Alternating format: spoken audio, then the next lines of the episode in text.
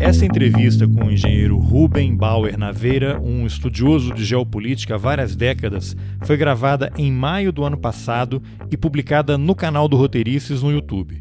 Naquele momento, a invasão da Ucrânia pela Rússia tinha pouco mais de três meses e circulavam as mais diversas teorias sobre a duração do conflito, as possíveis consequências para o mundo e, claro, o risco de uma guerra nuclear. Daqui a dois dias, em 24 de fevereiro de 2023, a guerra vai completar um ano. E ontem, dia 21 de fevereiro, o presidente Vladimir Putin, veja só, anunciou a retirada da Rússia de um acordo nuclear com os Estados Unidos. A minha demora em publicar a versão em podcast da conversa com o Ruben acabou por mostrar a atualidade das preocupações apontadas por ele no texto A Guerra Nuclear como o Sintoma Mórbido Último, publicado no site Outras Palavras. Praticamente um ano depois da invasão, os sintomas mórbidos talvez estejam evoluindo para uma metástase. Eu sou Carlos Alberto Júnior e esse é o Roteirices. Vamos nessa! Bom, Rubem, apareceu aqui no meu Twitter um dia um texto que você escreveu para o site, aliás, excelente site, né? O Outras Palavras, um texto que você escreveu intitulado A Guerra Nuclear como Sintoma Mórbido Último. E aí você menciona ali um cara que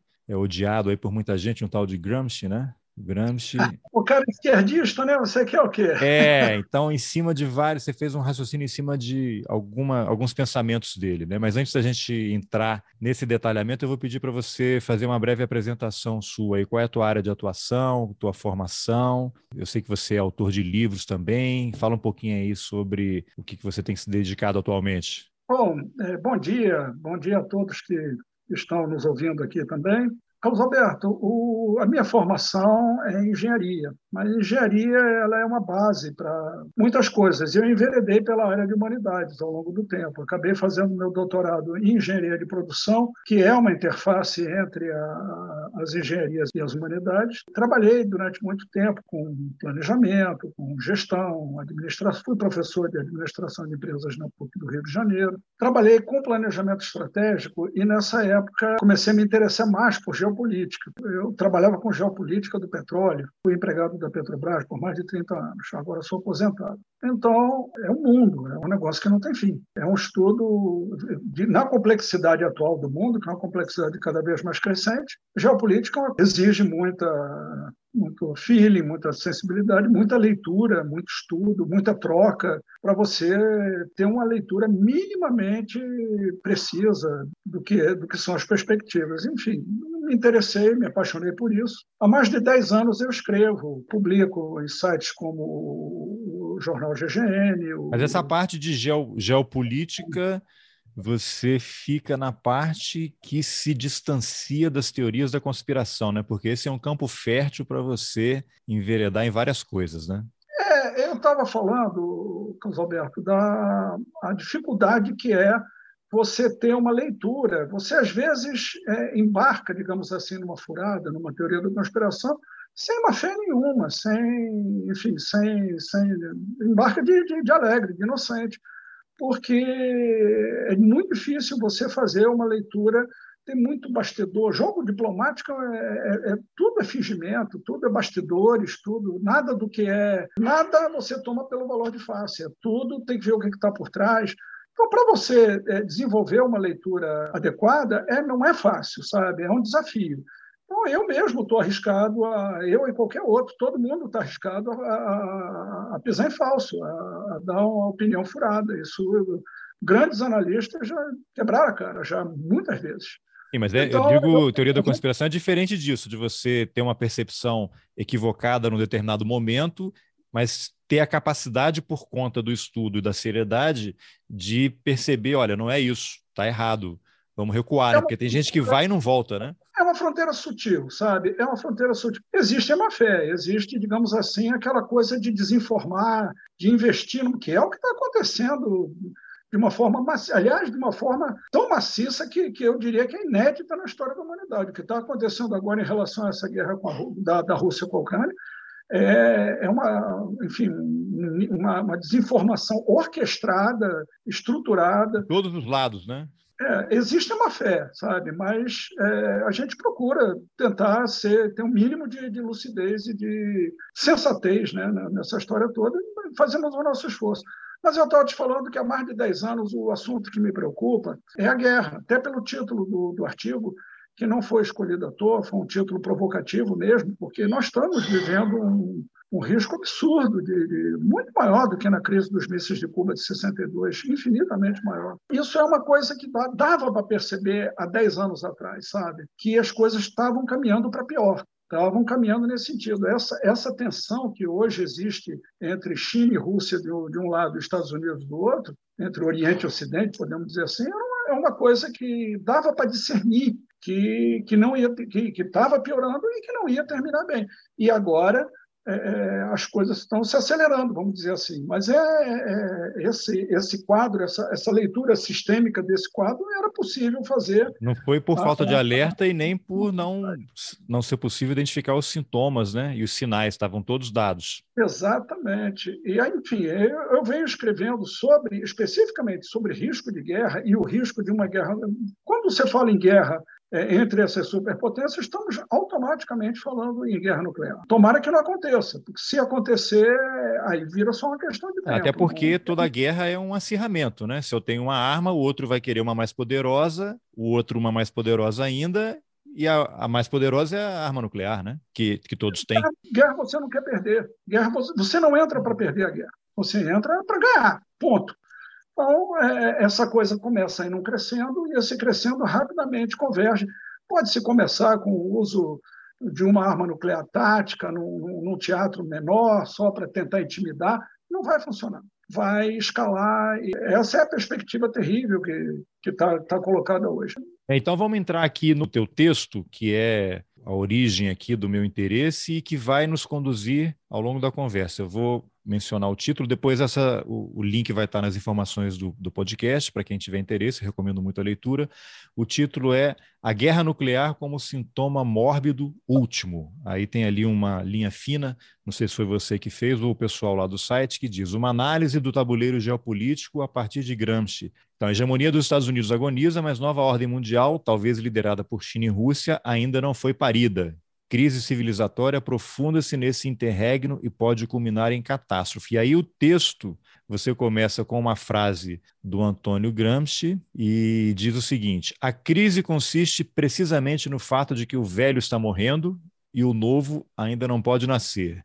Nesse interregno, uma grande variedade de sintomas mórbidos aparece. Aí você faz o texto enumerando os sintomas mórbidos. Então eu vou ler o primeiro sintoma e aí a gente conversa sobre ele e vamos seguindo na sequência. Então, sintoma mórbido 1. Um, as pessoas já detêm toda a informação e o conhecimento de que necessitam para saber que o clima do planeta está sendo arruinado e os seus recursos naturais consumidos a um ritmo insustentável para a conservação da vida. Não obstante, a devastação ambiental prossegue, acelerando em vez de arrefecer. Então, antes de você começar, eu quero puxar para o Brasil. Sempre é bom a gente fazer uma referência ao que está acontecendo. É o que está acontecendo. Você vê garimpo ilegal agora foi considerado garimpo arte artesanal.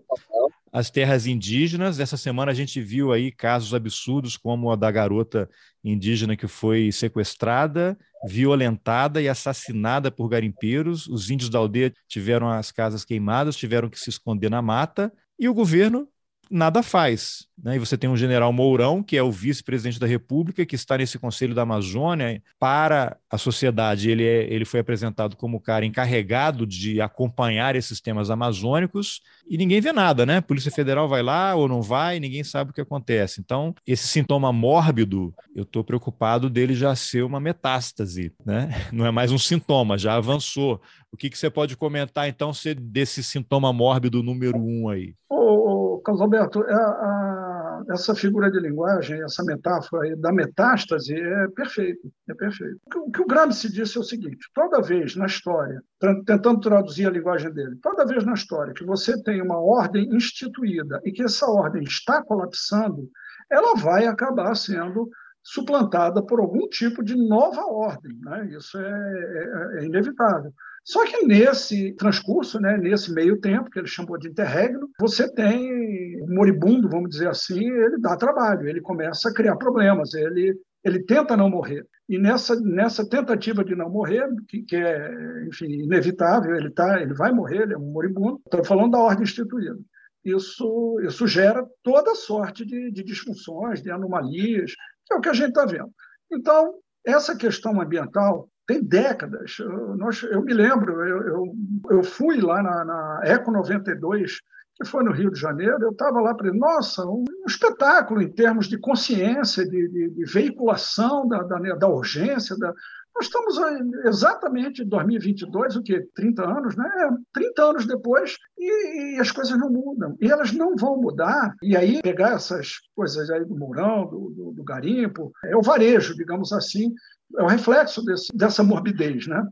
Mas o, ela não muda porque a ordem capitalista não, não, não vai nunca a entender, aceitar a ideia de que o, a acumulação de riqueza tem que estar subordinada ao imperativo ambiental. E tem, e tem. Você precisa proibir combustíveis fósseis, por exemplo, é, sabe, fazer reduções drásticas. Agora, como é que você faz isso sem afetar a, a, a acumulação de riqueza? Não faz.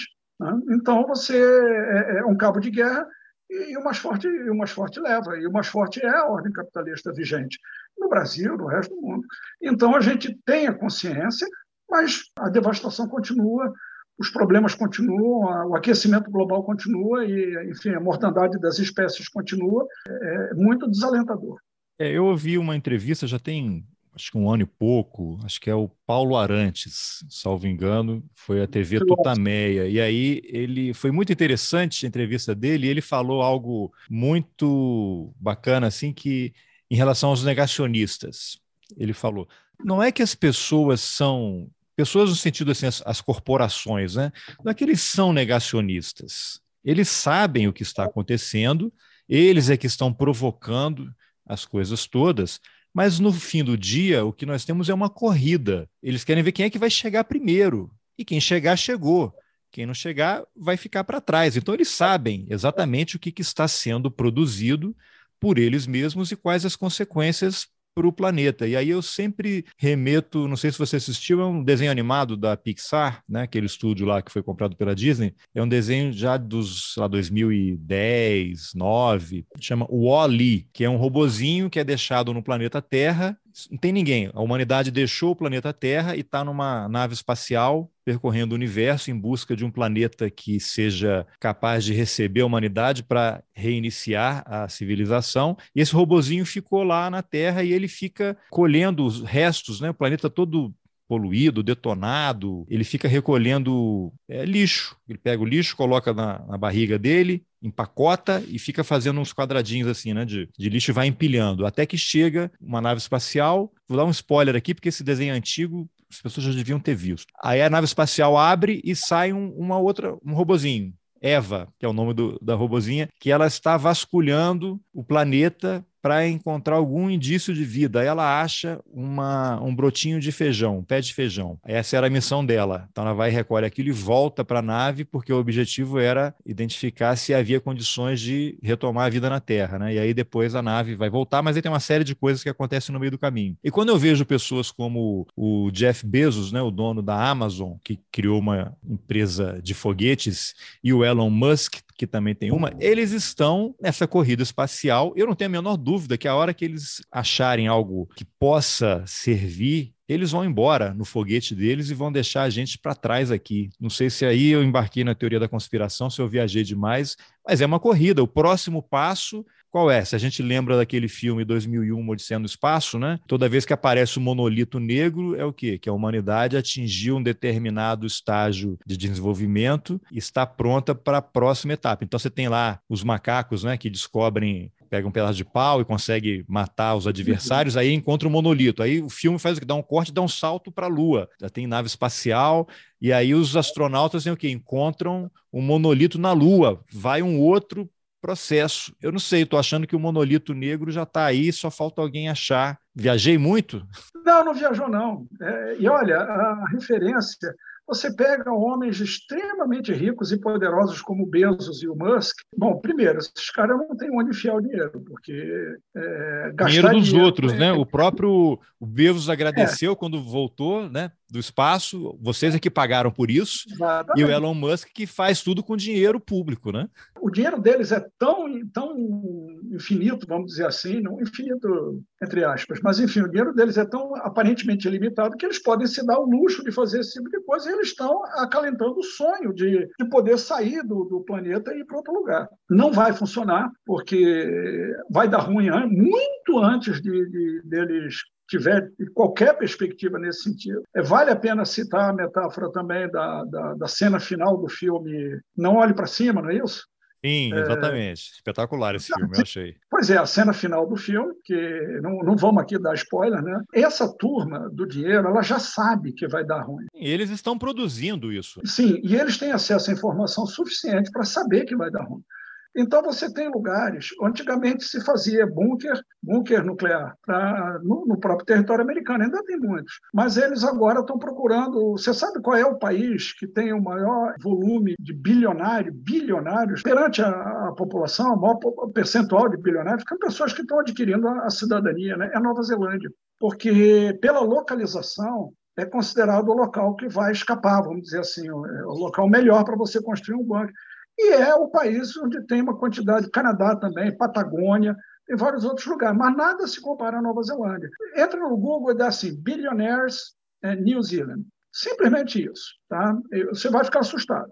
A onda é... radioativa vai chegar lá por último, né? Eles estão longe da, eles centro. vão ficar eles estão os bunkers permitem que eles fiquem um ano debaixo da terra e tal e aí é, teve um, uma história também interessantíssima um psicólogo comportamental desses top foi contratado por um grupo de mega bilionários, de, muito rico, um grupo extremamente seleto. Aí ele não sabia por quê, mas enfim, estavam pagando bem, né? Foi lá fazer um coach, né? um treinamento para essa turma. E no final ele entendeu que a pergunta dos caras era como é que a gente faz, porque a gente vai precisar depois, né? Na, hora que houver a catástrofe, nós vamos precisar de funcionários, de, de, de pessoas, vamos precisar de, de seguranças para, enfim, vamos. Como é que a gente se relaciona com essas pessoas?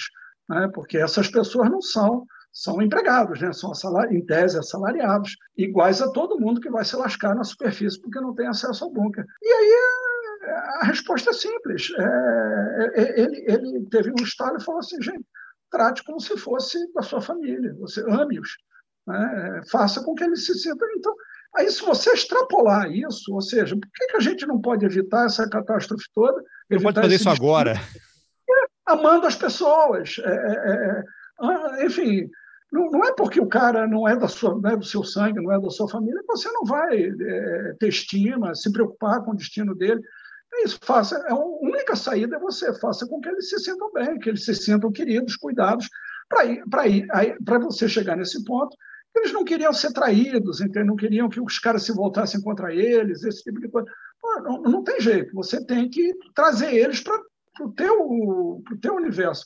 Só que no, o universo é completamente diferente. É, eles, o universo é apartado. Eles querem continuar vivendo o universo apartado depois do, do, do, do pós-apocalipse. Você vê, não tem. Enfim, querem manter também... a bolha, né? A bolha vai junto. Então, e... é, chega a ser risível, mas enfim, é, nós estamos vivendo. Isso também é uma morbidez. Isso também seria um sintoma mórbido.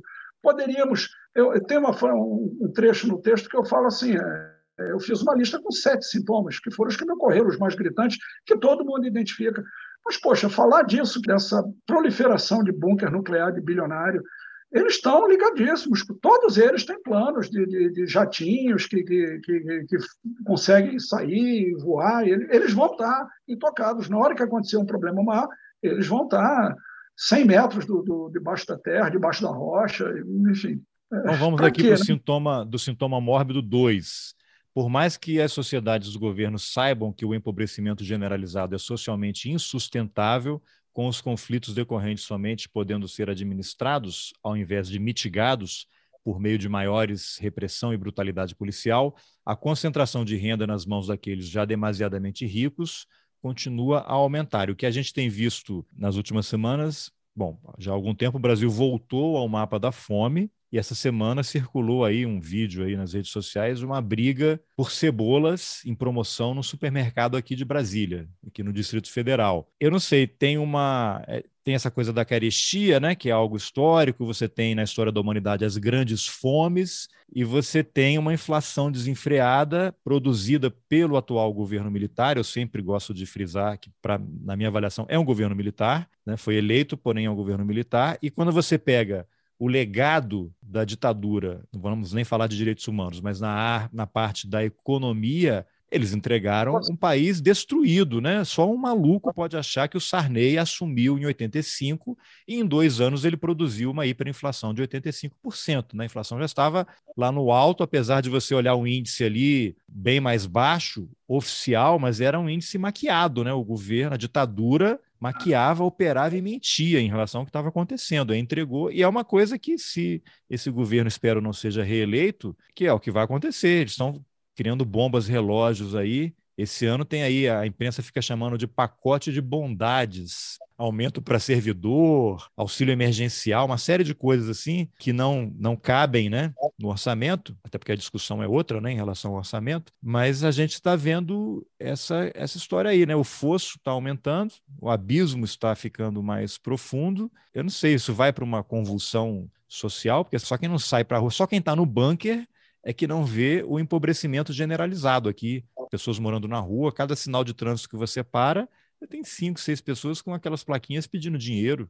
Como é que, como é que vamos lidar com esse sintoma mórbido, Rubem? Então, o pior de tudo é a insensibilidade, porque que a desigualdade é um mal, que ela é uma coisa, enfim, ela, ela, ela precisaria estar circunstância. Se você admite que a sociedade precisa naturalmente ser desigual, você tem que ter um limite para isso. No Brasil, o Brasil é historicamente o, o, país da maior desigualdade no planeta. Enfim, desde o tempo da colônia, da, da escravidão, aqui não existe, não existe a preocupação é nenhuma com isso, sabe? Então você tem uma, você chamou de, você usou a metáfora da bomba relógio, é perfeita, como anteriormente a da metástase, é excelente. Não sei se vai haver uma, uma conflagração, se vai haver algum tipo de. Porque o, o, aparato, o aparato repressivo é muito estruturado, muito eficaz.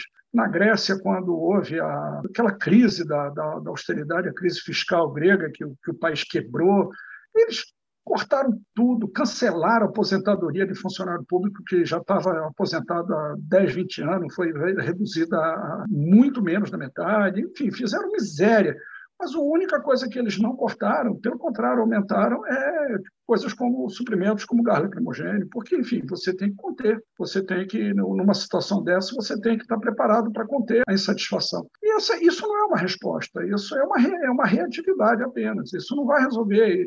E o pior é que se sabe disso. De novo, a gente cai na história da, da questão ambiental. Sabe-se que a degradação ambiental ela vai viabilizar o futuro da vida no planeta, o futuro da, da vida das futuras gerações.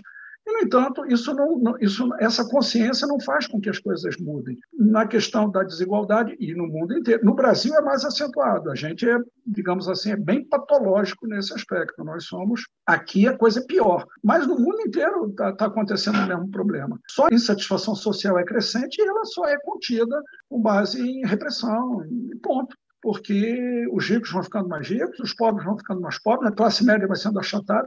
Isso é um fenômeno mundial, principalmente nos países do Ocidente. E o Estado tem o um monopólio da violência e está ali para resolver isso mesmo, né? Ainda mais. E usa com... internamente, e usa para dentro, é, usa isso para calar as vozes que reclamam. É um gancho bom porque nos leva ao sintoma mórbido número 3, que é a crença na democracia representativa se exaure e as sociedades deixam de vê-la como caminho para a construção do futuro os parlamentos são crescentemente aparelhados para servir aos interesses do grande capital e para bloqueio das mudanças. Aí eu remeto àquela famosa reunião clássica, já reunião ministerial de abril de 2020, que tem absurdos do começo ao fim, e mas tem um trecho em que o Bolsonaro fala, né? Quem não concorda com o que eu estou fazendo está no governo errado, porque aqui é Deus, família, armamento e livre mercado, apontando para o Paulo Guedes. Muita gente fala, ah, tem que fazer uma outra Constituição. Aí eu conversei com algumas pessoas já aqui para o podcast, Lênio Streck, que é um jurista lá do Rio Grande do Sul, você tem o Demian Mello, historiador aí do Rio de Janeiro. Cara, com esse Congresso, falar em, em constituinte, eles vão legalizar a pena de morte, que já, que já existe, né? É isso que vai acontecer, então não, não faz sentido. E o que você tem é isso: é uma atuação dos militares, que é daquela geração lá, formada em meados da década de 70, que se ressentem, né? De os militares terem deixado os civis retomarem o poder, é ataque ao Supremo. Né? Ontem, dia 1 de maio, estava ali, né? todo mundo falando contra o Supremo, o Supremo é tudo de esquerda, é tudo comunista, e você pega, isso no mundo todo, também não é só aqui, né? as bancadas eleitas pelos lobbies, né, mineradoras, né? Semana passada esqueci até o nome do morro, mas em Minas Gerais é, a Assembleia Legislativa aprovou lá uma autorização para mineração no morro, lá uma coisa assim histórica, super importante. E a mineradora está lá, a mineradora que provocou Brumadinho e Mariana. E os caras vão para a próxima etapa, né? Não estão nem aí. Então, o, esse sintoma mórbido 3, você diria que ele. A gente fala mais do, do, do parlamento, a política, né? Desacreditar as instituições, atacar as instituições. Como é que a gente vai lidar com essa situação? Porque tem eleição importante, mais importante talvez do que eleger um presidente é eleger um Congresso que seja no mínimo normal, né? Olha, o Ulisses Guimarães, ele tinha uma frase, isso aí também Clássico. pesquisando, 30 segundos você encontra isso. Ele dizia, dizia o seguinte: só uma coisa se pode garantir a respeito da composição do Congresso Nacional é, o próximo da, da, da legislatura, né, da, da composição da, da, da, atual legislatura. A próxima será pior. É, isso foi uma uhum. resposta a um repórter, né, uma conversa, ele falando: Ah, vocês estão achando esse Congresso ruim? Espera para ver o próximo. Pois é. Então, ele tinha essa leitura sistêmica de que a coisa sempre.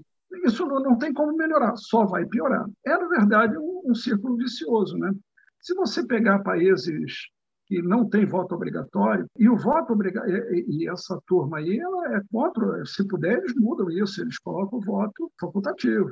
É como nos Porque... Estados Unidos, a briga lá é para convencer as pessoas a votarem. Em quem eles vão não. votar é uma outra coisa depois, né? Na, na, na, na Europa, a esmagadora maioria dos países, o voto é facultativo. O que, que acontece? Cada vez menos gente vota a abstenção cresce ano após a eleição após a eleição, a abstenção cresce. E isso faz com que as coisas piorem também. Então, o, o círculo se realimenta. A gente está preso num círculo de, de, de. Foi o que o Ulisses conseguiu sintetizar numa frase exemplar. Como é que ele podia saber do próxima legislatura? Né? Como, é, como é que alguém pode falar que a próxima legislatura vai ser algo pior? Ele afirmou, e de fato, a cada legislatura é pior em relação à anterior. Nós precisamos, foi o que você falou, que na próxima eleição, tão importante quanto eleger o presidente é, é mexer no Congresso. A gente precisa quebrar é, e é dificílimo. É, é, muito mais fácil tirar o Bolsonaro e botar outro, enfim, o Lula ou quem quer que seja no lugar dele, do que o Lula, enfim, não, não tem outro, do que alterar a correlação de força do Congresso. Mas se não alterar, o Lula não vai conseguir fazer é, absolutamente é, e, nada. Voltando a essa frase que você puxou aí do Ulisses, como é que ele tinha essa percepção? Eu tenho aqui, eu moro em Brasília, você morou aqui muitos anos também, eu caminho aqui pelas quadras de Brasília, eu fico preocupado com a quantidade de bandeiras do Brasil nas janelas. Cada dia que eu caminho tem uma, uma bandeira nova em outro apartamento, tal. Lógico que aqui é um é plano piloto, né? É uma outra referência, mas outro dia eu tive aqui um tive que consertar o piso do chão aqui de casa, veio o rapaz aqui da loja e ele surgiu o assunto aí de política em algum momento. Ele disse que não votou no Bolsonaro, não vota mais, ele não sabia que o Sérgio Moro era candidato, pré-candidato a presidente, mas o discurso dele é um que eu identifico em vários lugares. A pessoa diz que é contra o Bolsonaro, mas o discurso é todo do Bolsonaro. Ele fala: Eu acho que todo mundo tinha que andar armado, que tinha que ter um carro de polícia com dois soldados em cada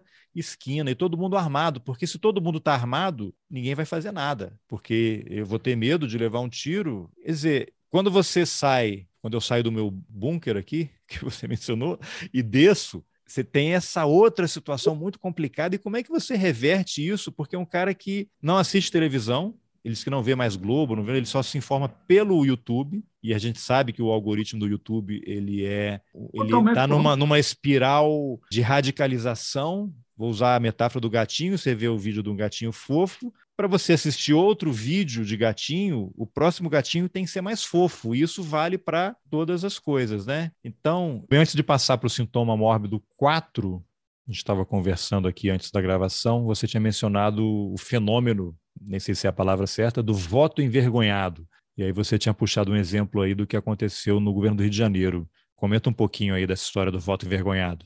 É isso, a gente estava comentando agora há pouco sobre é, você está vendo mais bandeiras do Brasil circulando pelo plano piloto. Quanto mais perto chega da eleição, as pessoas vão as pessoas que, que, que, querem, elas se identificam com, com, o bolsonarismo, elas se identificam com. Elas querem votar no Bolsonaro. Acham que bandido bom é bandido morto, essas coisas que. toda essa lógica podre, que, essa lógica horrorosa, mas elas se identificam com isso. É, Infelizmente, é, elas têm muitas. Você tinha citado um exemplo do Rio de Janeiro, né? do Brizola e é, o Moreira Franco. É, na, entre os dois governos do Brizola, teve o governo do Moreira Franco, as pesquisas de opinião, e o candidato do Brizola, que perdeu, era simplesmente o Darcy Ribeiro, patrimônio, patrimônio do país. E as pesquisas davam um negócio ali cabeça a cabeça, e chegou lá e deu uma lavada, né? ganhou por muito. Então, é, percebeu-se que ah, muita gente já tinha tomado a decisão, mas não, nem na pesquisa de opinião. Naquele tempo tinha o Ibope fazendo pesquisa, enfim. É, é, nem na pesquisa de opinião as pessoas diziam que, que iam votar no Moreira Franco. E resultado, foi um governo catastrófico, o governo do Moreira Franco. Mas, enfim, a mesma coisa aconteceu, de certa forma, na última eleição, em que as pesquisas davam uma vantagem do Bolsonaro sobre o Haddad, mas era uma vantagem pequena, tanto que acreditava-se que pudesse ser revertida com boca de urna, enfim, de última hora, virando voto. E no final a vantagem foi bastante confortável, foi uma vantagem muito maior do que as pesquisas captavam. Não, e para o governo do Rio também, quem é que imaginar que o Witzel ia ganhar? Enfim, é, as pessoas votam, elas estão. Quando você diz que está vendo mais bandeira, é por isso a eleição está chegando, as pessoas estão começando a assumir. Mas tem muita gente que, que simplesmente não vai não assumir. Não vai assumir nunca. E, mas vai votar, mas vai votar lamentavelmente, a gente vai ter uma votação maior do que, as pesquisas vão captar. Acho, espero que, que não seja, que isso não, não, no final das contas, não, não altere o resultado. Que, e foi o caso daquela tá eleição, acho que da reeleição da Dilma, em que um fotógrafo flagrou o voto do José Sarney, aliado do Lula, ele dizendo que ia campanha para o PT, para Dilma, e na hora da, da urna, o cara conseguiu fotografar ele votando no Aécio. É, mas aí assim, eu lembro disso, mas aí não é voto envergonhado, não é mau caratismo mesmo de nascer. É, não, eu sei, mas o discurso dele era de apoio ao PT, né? Aqui na hora, é, do, sozinho na cabine. Né? Sim, pois é, para você ver, né? Enfim, é. esse troço vai ser milhões, assim, infelizmente. Mas vamos em frente. Sintoma mórbido 4, então. O esquema fundador do Estado-nação moderno, de subdivisão entre os poderes independentes e separados, é degradado na medida em que um desses poderes, o judiciário, justamente aquele mais imune a controle externo, de modo a que haja isenção nos julgamentos, em tese, né, vai em diversos países se tornando colonizado, aparelhado, entre parênteses, pelas instituições de um país dominante, os Estados Unidos, a pretexto de se combater a corrupção. O exemplo mais acabado é a Ucrânia, que instituiu leis atribuindo aos Estados Unidos o poder de nomear diretamente várias dentre suas altas autoridades judiciárias, coisa que, não obstante, não evitou que o país assumisse a peste de mais corrupto do mundo. Eu não sabia disso. Os Estados Unidos é que indicam autoridades judiciárias na Ucrânia. Não é à toa que o Sérgio Moro, não foi ele que andou elogiando o sistema judiciário da Ucrânia? E aí eu vou puxar aqui uma frase muito comum temos que jogar dentro das quatro linhas da Constituição. Depois você disse quem é que fala isso sempre, e essa história do poder moderador, puxando ao artigo 142 da Constituição. E aí você tem o Ives Gandra da Silva Martins, que fica produzindo é, interpretações dizendo que os militares são sim o poder moderador. Isso não está acontecendo à toa, né? Vamos lá, dá, dá essa sua morbidez número 4 aí. Pois é, o esquema dos três poderes que são separados independentes, executivo, que legislativo e judiciário, um formula as leis, outro executa as leis e outro fiscaliza a correta execução das leis e diz tá, enfim, esse julga se a lei está sendo de fato aplicada. Esse esquema ele tá, ele é pervertido. É, quando eu coloquei isso, falei da Ucrânia, nós temos aqui o exemplo da totalmente clássico, e o, Jânio de Freitas produziu no, no, domingo um artigo absolutamente fantástico, falando do que, que a Lava Jato muito, vai muito além dos do, do, mofetes da Lava Jato, vão muito além do Moro e do Dallagnol. E, ele traz a, o, o, papel do, do TRF4, que combinou a dosimetria, combinou a sentença, combinou tudo, acelerou, deu um rito de tramitação do, do, da revisão da segunda instância do, julgamento lá do, do tal do, do, triplex, inédito, sabe? Então, enfim, ficou tudo muito evidente que havia um grande complô, uma grande armação por trás. E quando você tem, é, você mencionou o, ato falho, né? Não, não, não, não, chega, é mais do que um ato falho. Quando o, Sérgio Moro fala em, no exemplo da Ucrânia, ele tomava a Ucrânia como exemplo. Confissão, ele, né? Não é ato falho. É um agente, ele é um agente mesmo no Departamento de Justiça norte-americano. Ele foi treinado lá, os procuradores foram treinados lá, tudo de graça, de graça, entre aspas, né? mas enfim, a formação dele já para o combate à lavagem de dinheiro, combate à corrupção, era tudo, tudo geopolítica, tudo para você ter domínio sobre o aparelho judiciário de um outro país. É, um, só um parênteses, não é à toa que o Sérgio Moro ele queria, e os procuradores também, naquele pacote anticorrupção, implementar no Brasil o tal do plea guilty, né? que a pessoa admite logo que cometeu o crime e aí tem uma sentença menor do que se ela fosse a julgamento, ela já chega lá. E isso, eu morei duas vezes nos Estados Unidos. Isso é um problema de extrema gravidade, porque você tem pessoas inocentes em que os advogados, os promotores de justiça, não, eles já chegam. Olha, aceita, porque você vai ficar aqui dois anos, um ano, não vale a pena você passar por um processo, para você ser julgado, você vai ser destruído, sua vida vai ser destruída, sua, a vida da sua família vai ser destruída, e você no final vai ser condenado a uma pena enorme. Lá não tem essas progressões como acontece aqui no Brasil, um negócio mais complicado. Então, você tem assim, tem inúmeros livros e, e reportagens e teses mostrando a quantidade de pessoas inocentes que não conseguem provar a sua inocência por alguma razão, em geral negros né, e pobres, que oh. são condenadas a vários anos, dizer, elas aceitam o acordo, porque entre ficar 15 anos e 3 anos ou 4 anos, elas logo ficam 4 anos fechadas para poder conseguir sair. E é uma coisa que ficha, fica na ficha deles. É, é, tem problema para conseguir emprego, emprego público, uma, é, uma, é uma, um sistema totalmente cruel. E era isso isso que esse pessoal estava querendo trazer. Estava, não está, né? Não teve ainda as condições. Mas é isso, se tiver uma constituinte com esse pessoal, isso tudo vai entrar. Lógico. É, é pior. É, é você falou que essas pessoas não ficam sem acesso ao emprego, elas ficam sem voto. É, a legislação lá, aqui a legislação. O presidiário não vota, né? o condenado não vota. Não vota, não vota. E aí você tem aqueles estados do Sul nos Estados Unidos, onde que são de maioria populacional negra, como é que são, podem ser tão conservadores? Existem estratégias do Estado, do poder, para alijar essas pessoas do voto. Então, essas pessoas são, é, é fazendo um, uma correlação aqui no Brasil, vadiagem já foi crime, elas são presas por qualquer motivo. É, mas você tem nos últimos meses, eu estava acompanhando, para quem não está familiarizado com o tema, não, os governos estaduais, eles estão mudando as legislações para dificultar o voto, e lá o juiz eleitoral, ali da comarca, da região do estado, ele tem muito poder, ele não segue uma legislação nacional como é aqui no Brasil, então ele pode simplesmente, eu não sei se exatamente, não vou saber o detalhe, a assembleia lá tem que passar um, um projeto ou o juiz ele pode escolher, por isso que, que é importante essa escolha dos juízes federais nos Estados Unidos.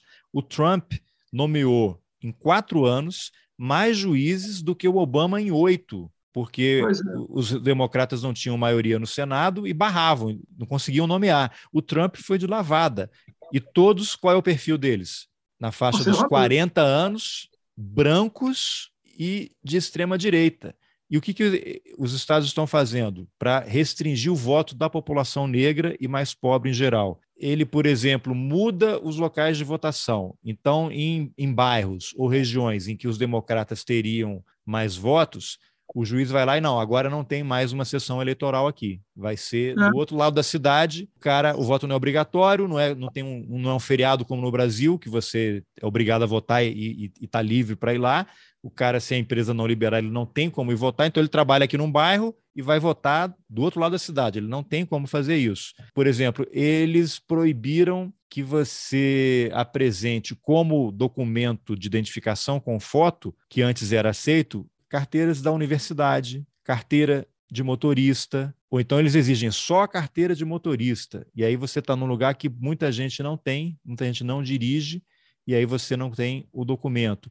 Ou eles aceitam, por exemplo, isso não estou inventando, é fato, é só pesquisar aí no, no, New York Times, a carteirinha de filiação ao National Rifle Association, Associação Nacional dos Rifles, essa entidade neofascista. Então o cara tem a carteirinha do clube de tiro lá da associação, o juiz aceita, ele pode votar. Aí você tem o documento da faculdade, você não pode votar. Isso está se espalhando pelo país inteiro. Então, com isso, eles manobram quem é que vai poder votar. Sem falar que lá você vota pelo correio, cada estado tem uma regra diferente, uma confusão danada.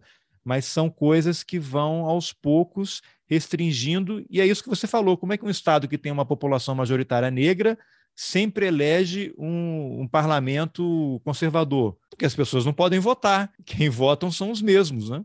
De direita. Sim, é, é, é toda sorte de subterfúgio. O camarada vai preso por nada, o, o, porque o, ele, ele olhou, digamos assim, que ele olhou de cara feia, pronto, desacato, aí fica duas, três noites na cadeia, já está fechado, já não volta mais para o resto da vida. Então, isso é, é, existe essa perseguição sistemática contra a juventude negra, isso é maciço lá. Mas o fato, é, é a gente está falando do, do, do, Como é que você vai falar em democracia se o pilar, que é essa separação de poderes, é corrompido por todos os lados? Né? Você tem. Quando você tem. É, é, o que aconteceu, coloquei a história da Ucrânia. Estávamos falando aqui do, do, do papel lá do TRF4 aqui no Brasil. No Brasil, a saída que o judiciário tem é fulanizar. Não, era só o Sérgio Moro. É, uma coisa, é colocar, personalizar o problema, quando é sistêmico.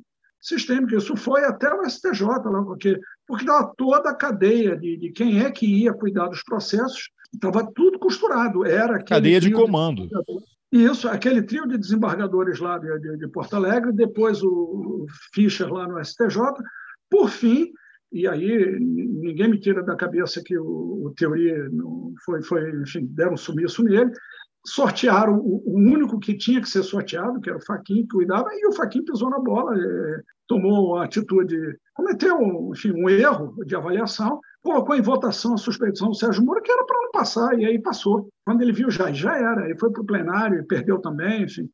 Ele, ele não precisava ter colocado aquilo em votação, mas até o, até o Supremo essa cadeia de comando, né? enfim, esse encadeamento de, de não, tudo costurado por trás desde o início. Então, quem é culpado? E isso é, é o que o artigo do Jânio de Freitas aponta com clareza e faltou no relatório da ONU dizer que o erro, o problema é sistêmico, é, é, é o judiciário brasileiro que está permeado pela, por esse tipo de, de interferência externa. E outro fenômeno também que, eu, que me incomoda muito aqui, e você vê, não sei em outros países como é, mas nos Estados Unidos não tem isso. Ministro da Suprema Corte não fica aparecendo em televisão, não dá entrevista. Eles falam nos autos. Aqui você tem o, o, o ministro do Supremo Popstar. Eles estão todo dia dando entrevista na porta do Supremo, participam de podcast, tem coluna, escreve em jornal antecipando voto, opinando sobre todos os temas.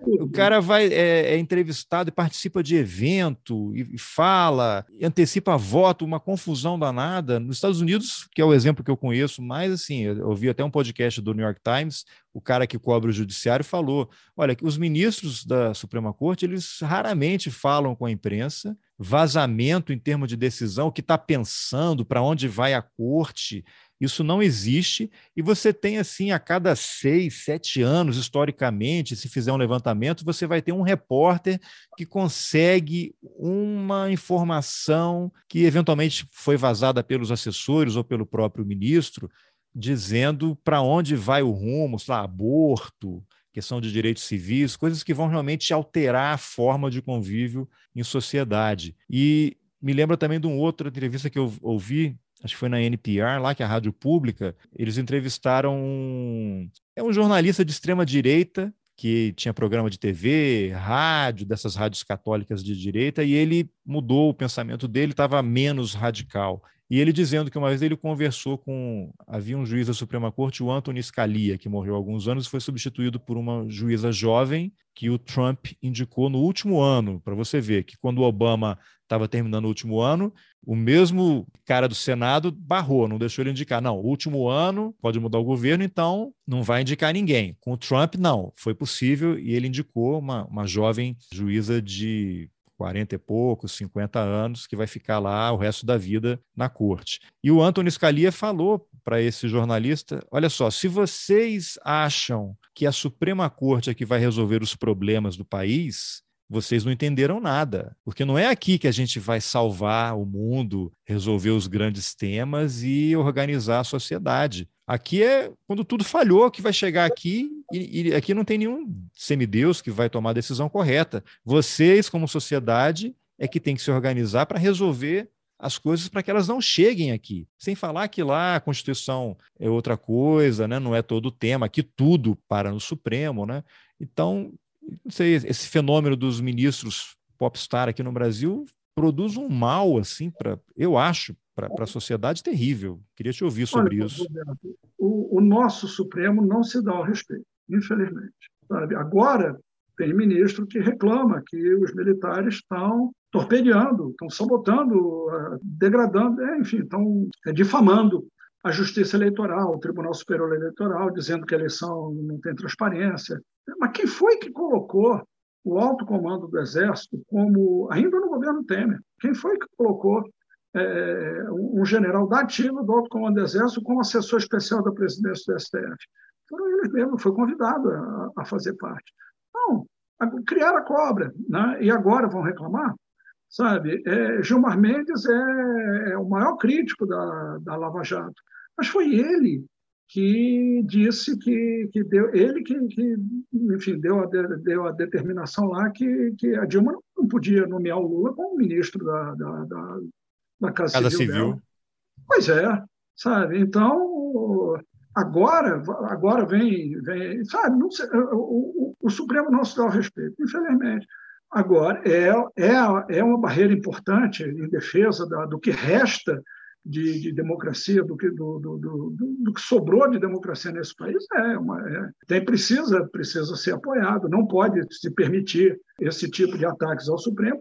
Agora, é, o Supremo criou o problema para si próprio. Isso, isso é, é, é, é, fato evidente. Então vamos aqui para a morbidez hoje está tá pesada aqui. Vamos para o sintoma mórbido número 5, que é o direito à livre manifestação vigora apenas em sentido formal. O Estado lhe impõe limites de acordo com as suas conveniências, vídeo como o Estado francês lidou lá com os jalecos amarelos, né, o movimento lá dos jalecos amarelos, ou mais recentemente como o Estado canadense liquidou com o movimento dos Freedom Convoys, né, os caminhoneiros lá, né, por conta da, acho que era isso, né, da vacinação, posso estar enganado, isso. né? E aí a gente transpõe isso aqui para o Brasil também. É possível defender a volta do AI-5, você pode defender a intervenção militar, o presidente da República pode participar, os ministros podem participar, e aí você levanta uma faixa fora Bolsonaro, compara ele com o piqui ruído, você é enquadrado na. Acabou, mas era a antiga Lei de Segurança Nacional. E aí você tem lá um MST na esplanada dos ministérios, aí acha lá um cortador de unha, a polícia vai bater nos caras. Aí você tem aquele famoso grupo dos 300, né, da Sarah Winter, os caras jogam fogos de artifício contra o prédio do Supremo, a polícia vai lá e tira selfie com os caras. Você teve o 7 de setembro aqui do ano passado. Eu acho, já falei algumas vezes, que se o Bolsonaro tivesse feito aqui em Brasília o discurso que ele fez em São Paulo, os caras tinham invadido Supremo, Congresso, porque lá em São Paulo ele insuflou. E aqui em Brasília você tinha assim, aqueles caminhões todos na esplanada, foi assustador na véspera a chegada dos caminhões vindo aqui da saída norte da cidade com aquelas buzinas potentes de caminhões, assim, foram 10, 20 minutos de caminhões entrando na esplanada e passando no eixão norte com aquelas buzinas, eu fiquei com medo, era uma coisa assustadora, você não sabia o que ia acontecer, e você tinha, depois começaram a circular vídeos de militares da reserva reunidos em pequenos grupos, com roupas camufladas, os comandantes fazendo comentários ali, defesa de, de ataque, e agora sim a gente vai assumir o controle, e os jornais relataram, e depois eu não vi, porque não houve segmento, houve 11 11 tentativas de invasão do prédio do Supremo. e ninguém foi preso. Pelo menos eu não vi registro de nada. Como é que você tem 11 tentativas de invasão do prédio do Supremo e ninguém é preso? E se você estende uma faixa contra o Bolsonaro, a polícia vai e te leva para a delegacia e quer te enquadrar na Lei de Segurança Nacional. Você diria que isso é um sintoma mórbido, Rubem? Não tem dúvida, né? A gente, depois do fenômeno que aconteceu em junho de 2013, da ocupação das ruas de forma maciça, etc. E tal, aconteceu que a, a Polícia Militar de São Paulo ela parou de usar a tropa de plantão, a tropa que estava aquartelada de plantão. Ela, ela criou como se fosse um, vamos, vamos chamar aqui ironicamente, um batalhão especial de supressão da liberdade de expressão. Ou seja, eram sempre os mesmos policiais que passaram a ser acionados. Eles ficavam, é, é, criou-se uma unidade dedicada a isso, né? acompanhar, tecnicamente acompanhar manifestações e tal, mas na prática era para, usando de seletividade, é, permitir aquilo que, que, o sistema considera como tolerável e reprimir aquilo que o sistema não quer. Então, você hoje tem uma situação em que ah, não há mais manifestações progressistas, praticamente, muito pouco, não há mais manifestações progressistas de, de questionamento do sistema. Por quê? Porque é fato, a turma vai apanhar mesmo. O Estado assumiu a seletividade, ele, ele autoriza aquilo que ele quer e, e, e reprime aquilo, e proíbe aquilo que ele não quer, e coíbe da forma com a, violência que ele entenda que seja necessária e acabou-se. Essa é... Então você tem, ela está morta, a liberdade de expressão que está na Constituição, ela está morta, né? lamentavelmente. Então isso, isso também morta, é... Pra... não, mas por um lado, né? Esse, esse caso do, do, Daniel Silveira, o Daniel Silveira hoje saiu, não vou nem citar o nome, um colunista aí do, do Globo e do Estadão, comparando o Daniel Silveira a um líder lá do movimento separatista da Irlanda do Norte, um cara que fez greve de fome e morreu na prisão. Quer dizer, Primeiro, você tem um anacronismo, um paralelismo impossível de ser feito com o que acontece lá entre Irlanda e Inglaterra. Um cara que estava numa outra luta, com o Daniel Silveira, um cara que era cobrador de ônibus, todo respeito aos cobradores de ônibus, mas que era a profissão dele, e ele tinha um esquema com um faxineiro de uma clínica e o cara roubava o carimbo da médica para ele conseguir atestado médico para não trabalhar. Ele foi demitido, fez concurso, entrou na polícia, investigação de comércio de anabolizante, né, tráfico de drogas, pareceres da corregedoria de que ele é inapto e inepto para o exercício da atividade policial, não foi demitido, talvez fosse em algum momento, mas assim, quando as instituições falham, aí o cara se elege deputado federal, não usa tornozeleira, debocha, está sendo investigado por rachadinha, é recebido pelo presidente da República no Palácio do Planalto, participa de manifestações, é lógico que o tempo do judiciário é outro, né? O tempo da opinião pública é uma coisa de arena romana, né? Você quer o cara jogado estraçalhado pelos leões ali imediatamente, só que não funciona assim.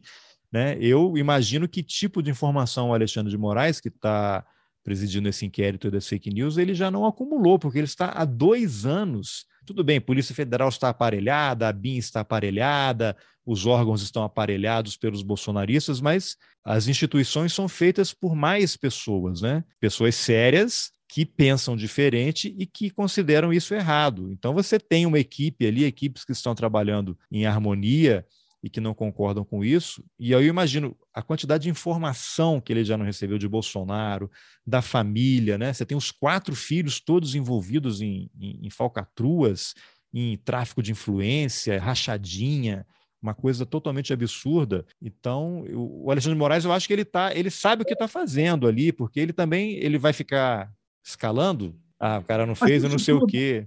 Isso tudo das fake news, isso vai do gabinete do ódio, isso vai dar em alguma coisa. Como a CPI da, da pandemia. Eu não sei, eu, eu não sei. Você acha que não vai dar em nada? O que, que você acha? Eu acho que as instituições brasileiras já estão em fase de, de morrer e não sabem, sabe? Elas estão, elas só. É engraçado que eu, eu, na conversa com o Lênio Streck, o Lênio Streck, que é o jurista lá do Rio Grande do Sul, tem uma entrevista com ele no podcast, ele foi porque ele escreveu na Folha um artigo intitulado Pânico Institucional. Ele fala que no Brasil as instituições aquela frase, né? As instituições estão funcionando normalmente, né? Que a gente usa em tom de galhofa, de, de sarcasmo. Ele, ele falou assim: é como a gente dizer o seguinte: a casa não caiu porque ela continua de pé, porque é isso que a gente está vivendo. Você acha que não vai dar em nada? Dificilmente. Talvez dê, veja, de forma cosmética. Talvez Bolsonaro fora do poder, isso aí então seja utilizado como uma se, condução se, coercitiva do Carluxo, uma coisa aí, assim. Isso, isso, pode ser utilizado porque depois o Bolsonaro é descartável, sabe? E, e, os filhos muito muito mais. Eles são descartáveis. Então, se ele saiu do poder e, e, e deixou de ser útil é, um instrumento que, que, que enfim, que as elites econômicas precisam, o grande capital precisa, aí, aí essas coisas podem, eventualmente, para tentar sinalizar alguma coisa para a sociedade, mas de uma forma efetiva, de uma forma. Né, não, as instituições já não funcionam mais há muito tempo. Foram as instituições que. O golpe de 2016 se deu por dentro das instituições, com o apoio das instituições. Então, o Supremo com tem... tudo, né? como disse aí exato, o, o senador. Isso é interessante porque você falou aí das elites, né, do capital. Você tem agora em discussão lá no Congresso criar um grupo de trabalho para mudar a Constituição e colocar o semipresidencialismo, né? E aí você tem várias especulações de que ah, essa seria a negociação para que o Lula pudesse ser participar das eleições. Aí você tem todo tipo de teoria, cada um escolhe a sua. Mas quem é que está nesse grupo de trabalho? Nelson Jobim e Michel Temer. Michel Temer é o, é o, cara do golpe. E aí o Nelson Jobim foi o quê? Que participou aí há pouco tempo de alguns anos, né? Um evento no, no, na Fundação Fernando Henrique Cardoso com o Sérgio Etchegoin, de quem ele foi chefe quando foi ministro da Defesa, né? Etchegoin dispensa apresentações, né? GSI do Temer, né? tem parentes citados na Comissão Nacional da Verdade, lá no relatório final, um tio que operava na Casa da Morte de Petrópolis. Esse pessoal tem ódio da democracia. E aí você tem o Nelson Jobim, que foi ministro da Justiça do Fernando Henrique, e que no governo Lula tem vídeo dele dizendo isso, que ele operou junto a ministros do Supremo para que não houvesse uma revisão da lei de anistia. E hoje ele é o quê? Sócio do BTG, do André Esteves, um banqueiro. E é esse cara que está operando. Então, você ficou sem fala, né?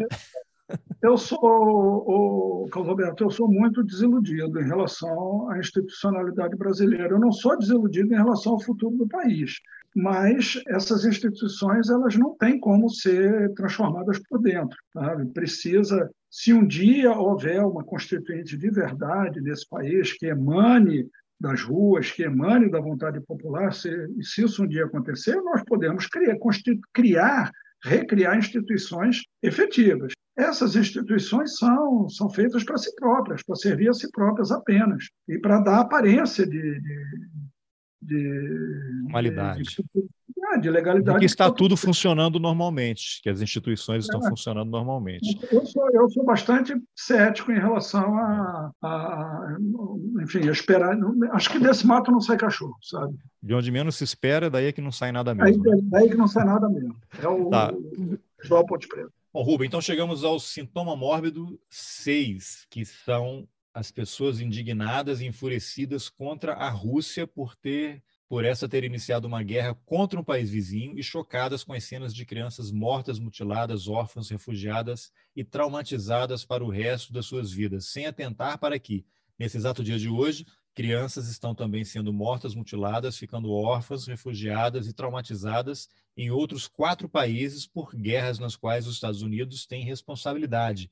Iêmen já faz sete anos, é a maior tragédia humanitária né, no momento, já há vários anos, Síria, 10 anos, Líbia, 11 anos e Somália, 30 anos. Né? E no caso do Iêmen, você tem Arábia Saudita, que está atacando com armamento dos Estados Unidos. Quando o príncipe saudita mandou resolver a situação lá com um jornalista saudita que foi esquartejado no consulado da Arábia Saudita na Turquia.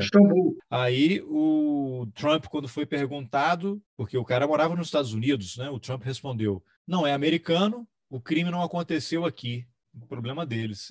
E continua vendendo arma, assim como o Canadá também, né? Que tem essa aura toda aí, né? De, de país legal, primeiro-ministro é bacana, mas está vendendo arma aí a Deus e o mundo. E você citou esses países, mas não precisa ir longe, né? É só você descer aqui sai do bunker e você tem crianças brasileiras também passando por problemas muito complicados, né? Então, você, repente... citou, você não citou a criança Yanomami lá que... E há pouco tempo citei, no começo da conversa, a criança... E não precisa ir longe. Está aqui, né? A garota de 12 anos sequestrada, violentada, assassinada por garimpeiros. Então, que, que sintoma número 6 é esse? Esse aqui já é metástase total, né? Olha, também cheguei a mencionar, Carlos Alberto, que o que está acontecendo em termos de campanha de desinformação, quando você falou da questão de teoria da conspiração, o que está acontecendo em termos de campanha de, de desinformação é tão maciço, é tão virulento, é tão unânime na, na mídia ocidental, né?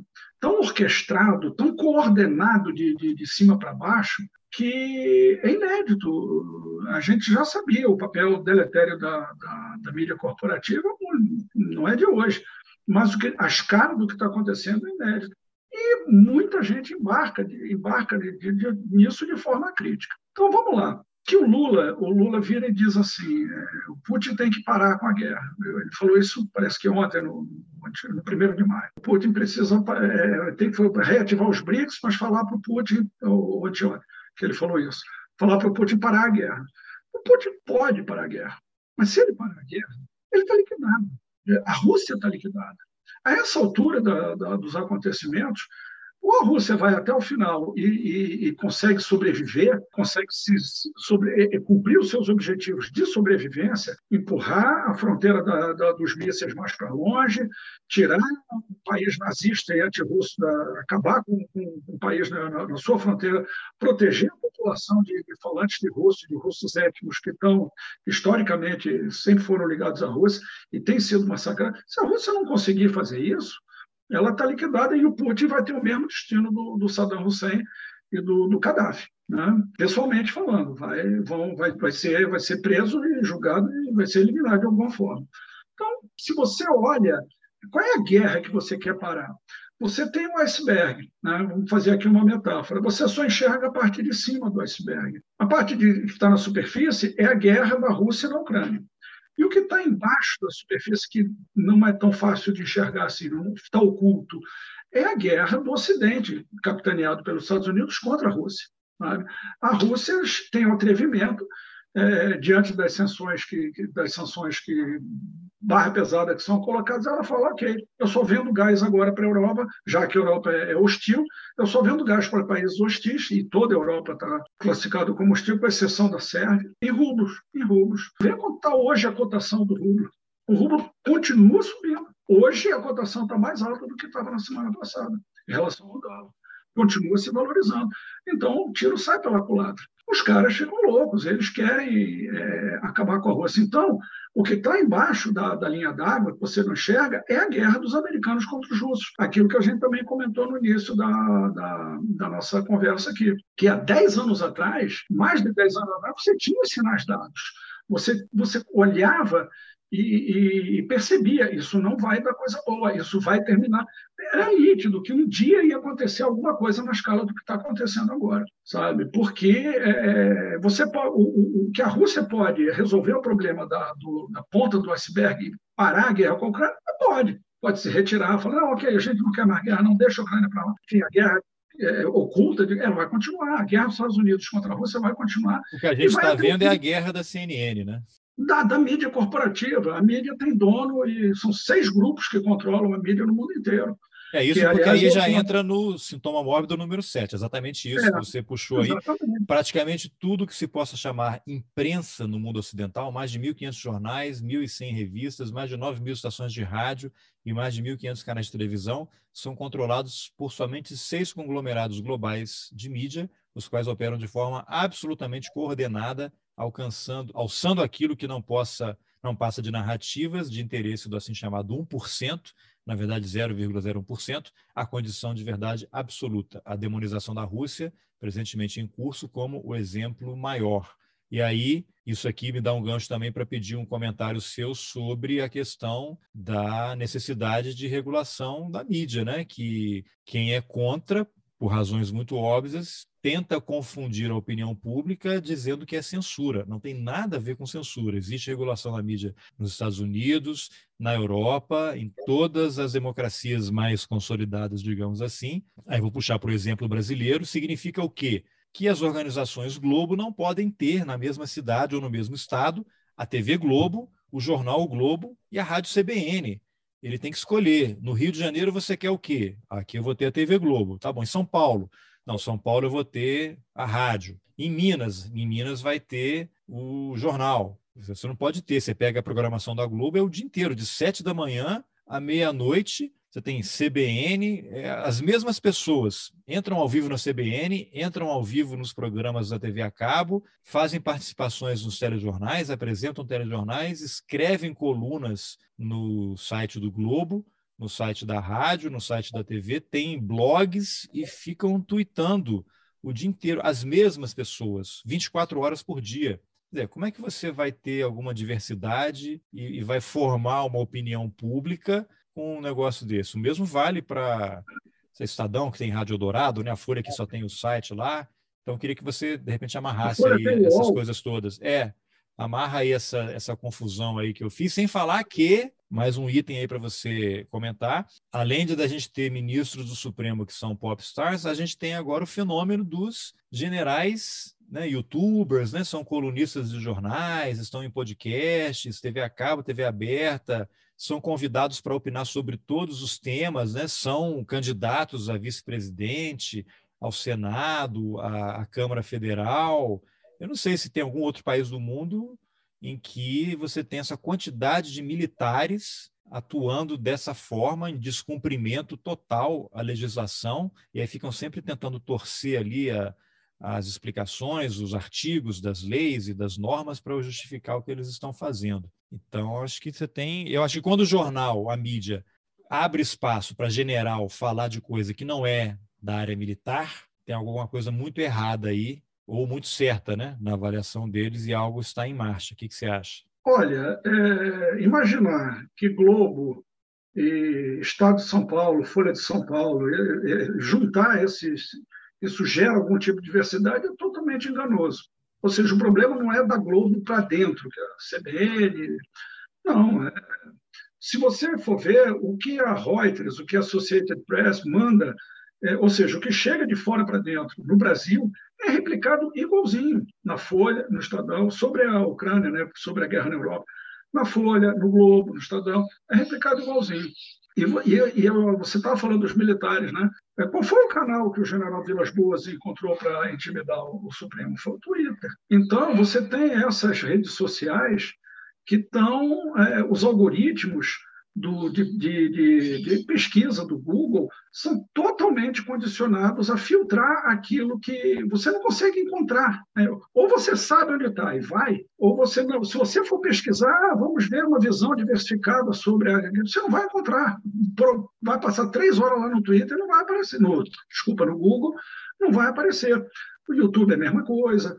Enfim, é, essas, todas as redes sociais, elas estão, hoje em dia, elas fazem parte da grande mídia corporativa, Facebook, e elas estão todas condicionadas a replicar a, a, verdade única, vamos dizer assim. Nós estamos vivendo num mundo completamente orwelliano completamente orwelliano, um negócio assim aterrador. E aí, é isso que eu comentei, eu chamei de sintoma mórbido 7, é a causa, uma das, é a principal causa do anterior, do sintoma 6, que é as pessoas são levadas a, a enfim, são condicionadas a ter esse tipo de julgamento precipitado e, e equivocado. Eu estava falando que o Lula falou, ah, o Putin tem que parar a guerra, eu, eu vou dar um desconto. Por quê?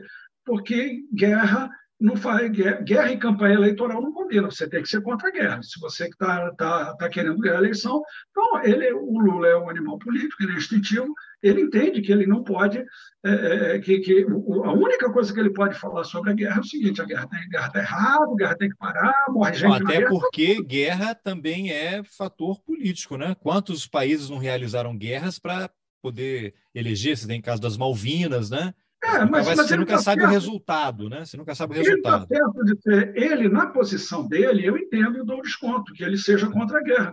Mas você ter o, aquilo que eu falei da, do iceberg, você tem um Celso Amorim, eu fico admirado. Ele parar a guerra da Ucrânia é resolver o problema só da linha d'água para cima. E pior, vai piorar o problema da linha d'água para baixo. O que está acontecendo hoje é um choque de, os dois lados estão buscando sobrevivência porque a hegemonia norte-americana, que é baseada no, na primazia militar e principalmente no dólar como reserva de valor planetária, está ruindo, isso está indo. E quando ruir, se, se vier de fato a, a, a, a ruir, a economia americana é de colapso, o, o, a, a, população americana vai passar por empobrecimento abrupto e, e as instituições americanas vão ser arrastradas, vão, vão para o caos. Sabe? Então, é sobrevivência para os dois lados. O, americano só sobrevive, os Estados Unidos só sobrevive como estão, se conseguirem é, é, liquidar com a Rússia e, na sequência, com a China. Da mesma forma, é, Rússia e China só conseguem sobreviver se conseguirem, se conseguirem botar a cabeça, se conseguirem se impor e falar assim: nós temos o direito de ser como nós somos e vocês convivam conosco. Não, não, não, não, não adianta tentar botar armamento na Ucrânia, não adianta, não adianta falar em expansão da OTAN, não, vocês nos respeitem, porque nós vamos ser como somos. Vocês não, da, da, da nossa fronteira para dentro, vocês não apidam. Se a Rússia e a China não conseguirem fazer isso, elas vão ser liquidadas. Então, você tem, de um lado, o, o, qual é o objetivo do, dos americanos nessa guerra? Hegemonia. E da Rússia e da China? Soberania. As duas coisas são incompatíveis. Não pode haver um lado hegemônico querendo ser, querendo ser hegemônico se o outro lado quer ser soberano. Ou uma coisa ou outra vai ter, que, vai ter que desaparecer. Então, esse é o quadro que a gente vive hoje. Essa é a guerra que está sendo travada. Foi isso que eu tentei passar no meu artigo. Sabe? E não é. A Ucrânia é um é como é que vou dizer, é, é, é, o campo de batalha do momento. A Ucrânia é a circunstância. O que está acontecendo na Ucrânia é a circunstância dessa guerra, que já foi guerra mesmo no Kosovo, que já foi guerra mesmo na Chechênia, que já foi, já está, está sendo guerra mesmo na Síria, em tantos outros lugares sabe? E agora, nesse momento, é a Ucrânia. Para a gente fechar aqui, faz um apanhado geral assim do artigo. O que, que motivou? O que, que te motivou a escrever esse texto? Né? O que estava te incomodando que você estava observando aí o avanço das diversas situações que te levaram a elaborar esse raciocínio, até usando o Gramsci como referência e estabelecer essa sequência aí de sintomas mórbidos? É, eu, sim, os sintomas mórbidos foi a ilustração, foi para sensibilizar o leitor, falar, olha, é, é, esse é o contexto. O contexto é a morbidez é a norma. A morbidez agora ela, ela, ela, tá, ela está sendo normalizada. Então, esse é o contexto que você precisa analisar as coisas não pode chegar e dizer, não, guerra é errado porque as criancinhas morrem. Sim, as, se, se, se a Rússia não fizesse a guerra, iam ser as criancinhas russas que iam morrer, que iam ser mutiladas, enfim, refugiadas, traumatizadas, é, órfãs. É, então, sabe, como é que você analisa é, como é que você consegue se posicionar? Lá no início da, da, da, nossa conversa, eu falei que há 10 anos, há 10 anos atrás era possível perceber que isso não vai dar certo, isso está num caminho ruim. E, e, e, é uma marcha, marcha da insensatez. Essa marcha, ela vem seguindo, ela vem só crescendo ano após ano. Né? Ela só vem recebendo, uma, vai piorando, incrementalmente ela vai piorando o, o quadro. A gente chega na situação hoje que começa a se falar abertamente na possibilidade de guerra nuclear. E se houver guerra direta entre Rússia e americanos, amigo, vai ser muito, é extremamente improvável que, não, que isso não escale para guerra nuclear. E aí, meu, aí é, é, é, vai ser um mundo, inclusive para a gente. Não, nem corram para as montanhas, corram para Nova Zelândia. Eu, eu não posso ir para Nova Zelândia. Eu não, eu não posso ir para Nova Zelândia e não quero. Não estou interessado. O que, que eu vou fazer na Nova Zelândia? Sabe? Então, é, é, nós estamos nessa situação hoje sabe? E você tem dois lados que ambos são têm armamento nuclear capaz de destruir o planeta inteiro, e esses dois lados estão numa escalada crescente. O que você está vendo hoje, né? vamos, vamos, vamos citar o que está acontecendo agora, na, na, relativamente à guerra da Ucrânia. Você tem vários fatores de complicação que podem enfim, podem acontecer nos próximos dias ou nas próximas semanas. Vamos lá. Transnistria. Transnistria é uma pequena área da República da Moldávia, que tem população étnica russa. Houve uma, um princípio, houve uma guerra civil lá dentro da Moldávia e a Rússia mandou forças de paz. Isso fica na fronteira da Ucrânia com a Moldávia. Sabe? Um contingente pequeno, armas leves, não é arma pesada. É, a turma com, não tem tanque, enfim, lançador de foguete, não tem nada disso. 400, 600 soldados russos lá.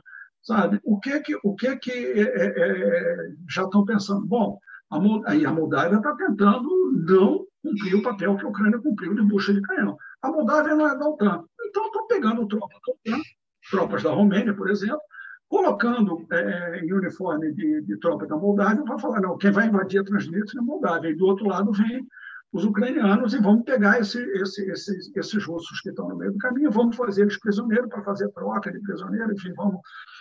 Sabe, isso, se isso acontecer, imaginar que os russos não vão reagir, ah, não, mas ó, vamos, vamos nos limitar a, a destruir a Moldávia, porque isso vai acontecer mas a, a Moldávia não é da OTAN, então ninguém, a OTAN não tem nada a ver com isso. Sabe que é um, é um faz de conta perigosíssimo. Outra, segundo, a Polônia está organizando uma missão de paz para ocupar aquela área do, do oeste, a área é, ocidental da Ucrânia, que é a área ali de Lvov, que, enfim, que é onde são onde o pessoal mais antirrusso e que não tem, não, não são falantes de russo, não são russos étnicos, é um berço do nazismo na, na Ucrânia.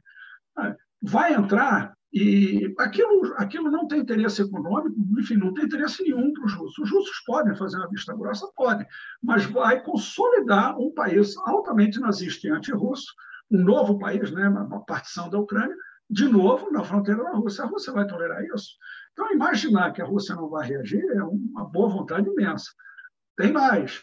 Os americanos agora fizeram um acordo de chamado é, Land-Lease para liberar geral todo tipo de armamento. Então, então fala-se em colocar, em disponibilizar para a Ucrânia é, mísseis de longo alcance. Se os ucranianos, só com um helicóptero, com, enfim, então, um sabotador infiltrado, já estão conseguindo fazer explodir ponte, explodir depósito de combustível, atacar vilarejo dentro da Rússia. Imagina se você bota mísseis de longo alcance à disposição dos ucranianos.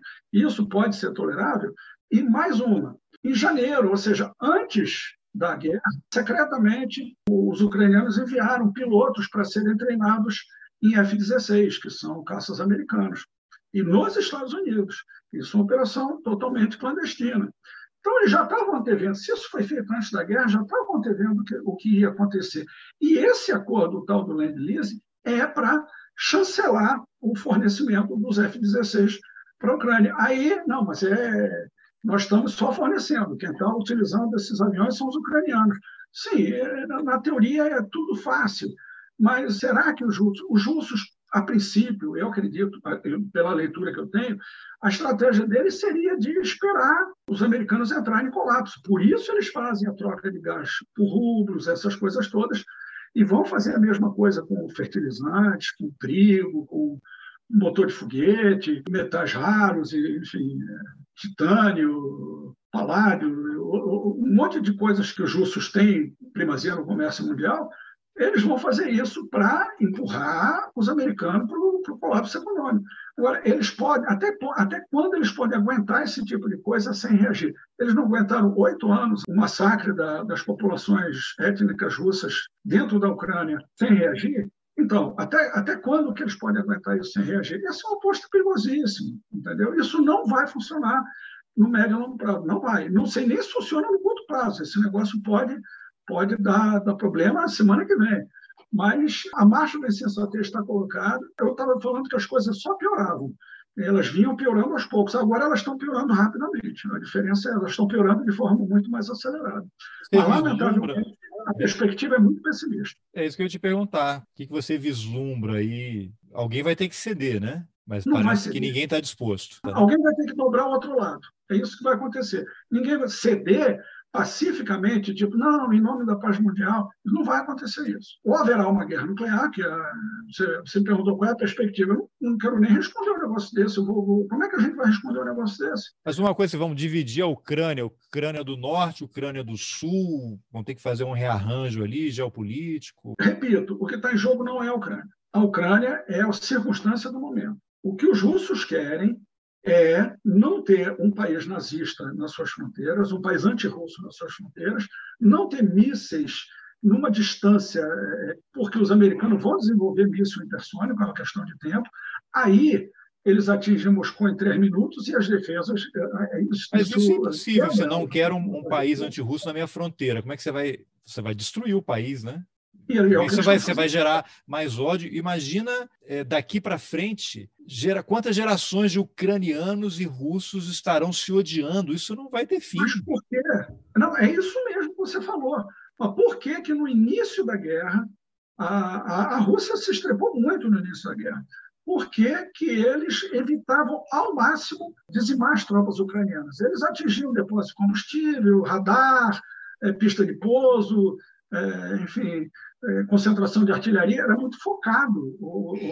Eles, eles, tinham um cuidado todo especial de não dizimar as tropas ucranianas por causa disso que você falou. Adiantou? Não adiantou. Eles estão. Você tem, você tem situações absolutamente pavorosas. Vou, vou dar dois exemplos aí. Eu tento acompanhar o, o miúdo do que está acontecendo agora. Vou dar dois exemplos aqui. Um comandante ucraniano, uma guarnição que estava cercada, que não tinha mais saída para eles, o cara tentou se suicidar. Por quê? Porque ele acreditou piamente que, na, na propaganda, né, que, uma vez capturado, ele ia ser torturado, ia ser esfolado vivo, ia ser queimado vivo, iam cortar os membros e os genitais dele, enfim, decepar, fazer, e no final iam matar ele, sobre sofrimento imenso. Ele acreditava naquilo, aí tentou se matar, deu um tiro, destruiu a própria mandíbula, mas não morreu. Aí os russos, esse cara não é da, da, do batalhão Azov, não é nazista, é um comandante regular da, da, da Força Regular Ucraniana. É, é, aí é, é, os russos trataram, levaram para o hospital, enfim, é um prisioneiro de guerra, mas está tá sendo tratado com dignidade.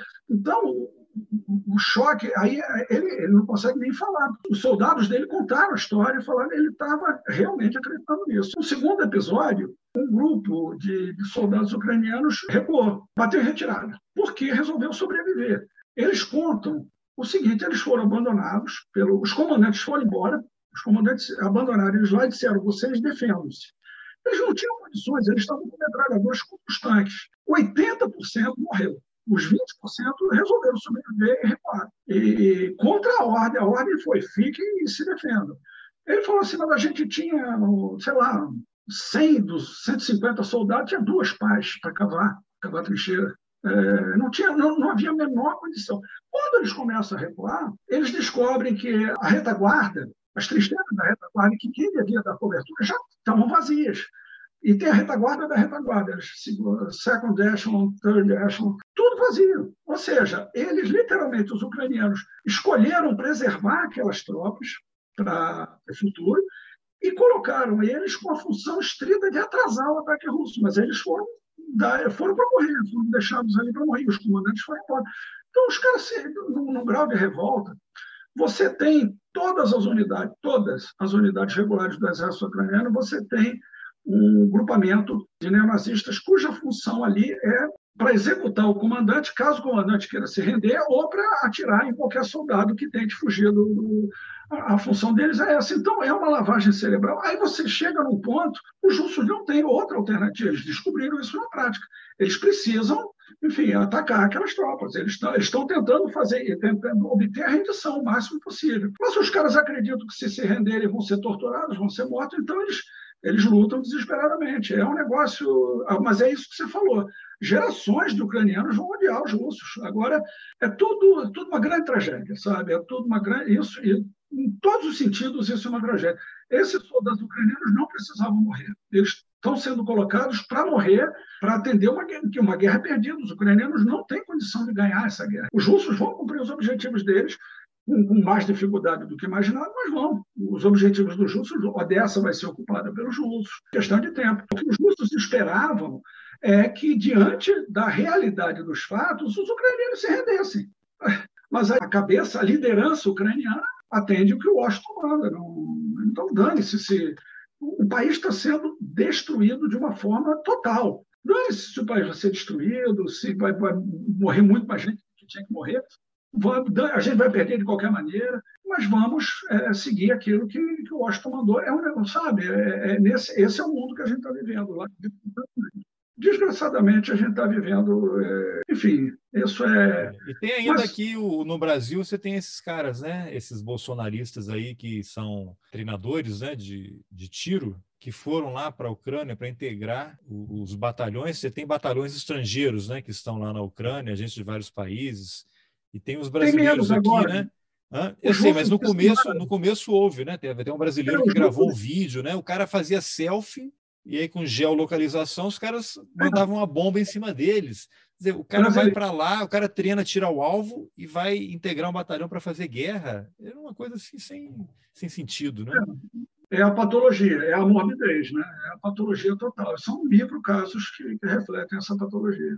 É. Rubem, não sei se tem alguma, algum outro aspecto aí que você queira detalhar mais, que a gente não tenha abordado aí em relação ao artigo. Não, não. Se você tiver mais alguma pergunta. É, não, não, era isso então. Então eu vou, antes da gente encerrar, eu vou deixar o link aqui, mas você só pode falar as pessoas que quiserem ler os seus textos, onde é que elas te encontram? Você tem um site, né? E você escreve também em vários sites, mas você tem um site que é seu, né? Não, pesquisa, pesquisa, aparecem meus artigos. Você pode, é, é, eu, eu tento alertar para essa questão da, a gente está rumando para uma guerra planetária, para uma a terceira guerra mundial já começou. Ela, aliás, já começou há mais de uma década. Ela está piorando, vamos dizer assim, ela está se tornando mais é, disseminada e está incorporando os atores são superpotências de uma forma cada vez mais ativa. mas você tem um site que reúne os seus textos, não tem?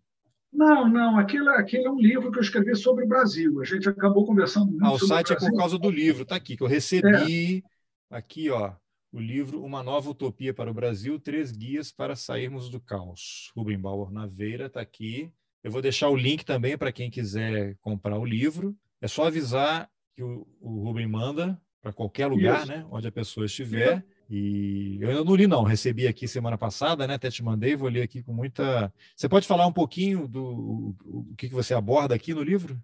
Olha, foi escrito ainda no governo Dilma, foi escrito em 2015, iníciozinho, final de 2014, início de 2015, e, de novo, dava para ver que as coisas iam degringolar no país. Então, como é que a gente busca alternativas utópicas, utópicas no bom sentido, coisas necessárias, pensar fora da caixinha, da caixinha dessa institucionalidade, que como eu, eu não vejo salvação para isso. As nossas instituições morreram, não sabe como eu comentei ali atrás. Utopias possíveis. É, então, é, não, vias utópicas, um dia. Hoje não são possíveis. Essas alternativas, tem, são três capítulos do livro. A democracia direta, nós estamos anos luz disso, mas um dia vamos ter. Né? Uma constituinte dos cidadãos, o Chile fez uma coisa interessante. A, a, a, experiência mais extraordinária foi a da Islândia, em 2008, depois da crise econômica, que é a que eu uso como referência no, no, livro. No Chile, eles fizeram uma constituinte da sociedade mesmo, fora dos partidos políticos. No Chile não foi assim. Teve representantes indígenas, é, é, constituintes eleitos de forma avulsa, independente, e principalmente uma, uma, coisa revolucionária que eles fizeram foi metade homens, metade mulheres. Isso é fantástico. Então o Chile avançou bastante, mas ainda foi por dentro da institucionalidade constituinte deles. Então eu tentei imaginar o que é uma constituinte verdadeiramente, enfim, que pertença à sociedade como um todo. E o terceiro capítulo é sobre grupos de diálogo. Esse, esse é o único dos três que, que é menos utópico. É, é, é utópico no sentido do que pode ser obtido. É fantástico. Mas ele é prático, porque é uma metodologia que já foi concebida. A gente fala aqui a palavra diálogo, não é bater papo, conversar, ah, estamos aqui dialogando. Não, é uma metodologia muito específica para você reunir coletividades, comunidades, reunir pessoas que têm antagonismos, diversidades, enfim, e até conflito, é, reunir essas pessoas e buscar construir coisas comuns, coisas coletivas, e, e, é uma metodologia, metodologia bastante efetiva nesse sentido. Então, ela pode ajudar, contribuir muito aqui para a nossa situação no nosso país. Então, esses são os três capítulos do livro. Foi escrito ainda bem antes da, da hecatombe que, que se abateu no Brasil, que foi o golpe aconteceu em 2016. Isso estava esse livro foi escrito no, no, no início de 2015. Muito bem. Então fica aqui a recomendação, vou deixar os links também, todos aí para o seu artigo e para quem quiser adquirir ah, o livro e diga lá. E, e para sobre, sobre a questão da, da guerra, e como eu falei, eu escrevo tem 10 anos, coloca no Google Rubem Bauer Naveira Guerra, por exemplo. Vai aparecer coisa do, do, Eu lembrei do site. Da Guerra do Peloponeso, que você esteve lá presente lembra. e tal. Não, aí, aí, aí, aí também. Então, você lembra que eu falei que tinha um site que eu estava. Brasil Debate. Isso. Então, ah, tem artigo que saiu no Brasil Debate, artigo que saiu no jornal GGN, artigo que saiu em Outras Palavras. Tem um bocado de coisa aí que aparece. É só, só pesquisar. Que, que, a internet está tudo lá. Tá bom. Então, Rubem, obrigado pela entrevista. Eu que agradeço a oportunidade. Bom, essa foi a entrevista que eu, Carlos Alberto Júnior, fiz com Rubem Bauer Naveira. Os links para o texto dele que motivou essa conversa está nas informações do episódio. E se você acha importante apoiar o jornalismo independente, considere a possibilidade de contribuir com roteirices. Com apenas R$ reais mensais, você ajuda a manter esse projeto no ar. Obrigado pela companhia e até o próximo Roteirices. Valeu!